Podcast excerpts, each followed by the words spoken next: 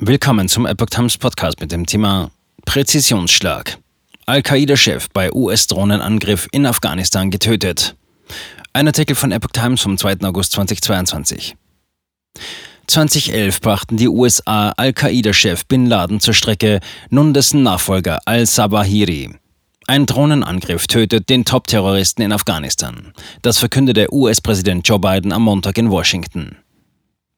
Mit einem gezielten Drohnenangriff in Afghanistan haben die USA den Anführer des Terrornetzwerks Al-Qaida, Ayman al-Zawahiri, getötet. US-Präsident Joe Biden verkündete in Washington, al-Zawahiri sei am Wochenende bei einem Präzisionsschlag in der afghanischen Hauptstadt Kabul ums Leben gekommen. Zivile Opfer habe es nicht gegeben. Jahrzehntelang sei al-Zawahiri Drahtzieher von Anschlägen auf US-Amerikaner gewesen. Er habe eine Schlüsselrolle bei diversen Terrorangriffen gespielt, sagte Biden. Und weiter, jetzt wurde der Gerechtigkeit Genüge getan. Und diesen Terroristenführer gibt es nicht mehr. Zitat Ende. Biden äußerte sich bei einem kurzfristig anberaumten Auftritt auf einem Balkon des Weißen Hauses persönlich zu dem Schlag gegen die Terrorgruppe trotz Corona. Der Präsident befindet sich derzeit wegen einer Infektion mit dem Virus in Isolation. Biden sagte, der Schlag gegen al-Zawahiri sei ein Zeichen für die Entschlossenheit und die Fähigkeiten der Amerikaner im Kampf gegen den Terror.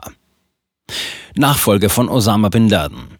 Al-Sabahiri war Nachfolger von Osama bin Laden, der als Kopf der verheerenden Terroranschläge vom 11. September 2001 in den USA galt. Bin Laden war 2011 in Pakistan bei einem aufsehenerregenden Einsatz von einer US-Spezialeinheit getötet worden. Nun schalteten die Amerikaner auch dessen Nachfolger aus, aber geräuschloser, per Fernsteuerung quasi. Nach Angaben der Regierung in Washington waren für den Schlag gegen ihn keine amerikanischen Kräfte in Kabul. Eine ranghohe Vertreterin der US-Regierung sagte, die Attacke auf al-Zawahiri sei über Monate vorbereitet worden. Man habe ihn in einem Unterschlupf in Kabul aufgespürt. Dort sei er am Samstagabend Ortszeit schließlich getötet worden, als er auf den Balkon des Hauses getreten sei. Keiner von al-Sawahiris Familienangehörigen, die sich mit ihm in dem Haus aufgehalten hätten, sei verletzt worden.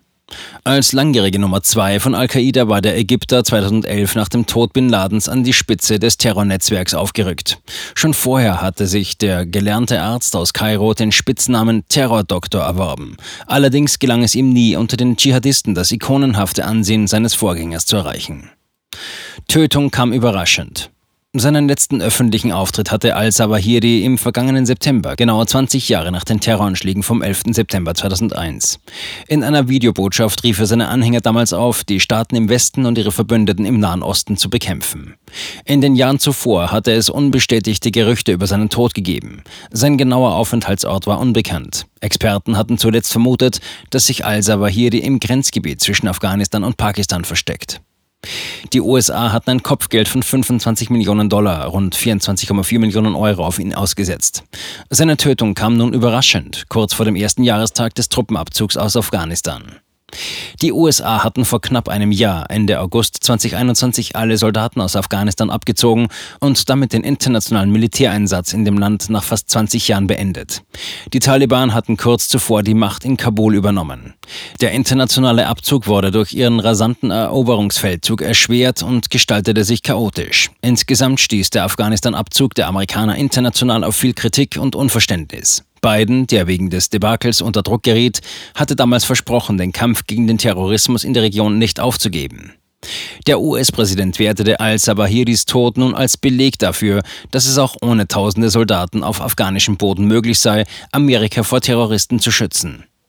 Der UN-Sicherheitsrat hat immer wieder über enge Beziehungen zwischen Al-Qaida und den Taliban berichtet. Al-Qaida musste in den vergangenen Jahren Rückschläge einstecken.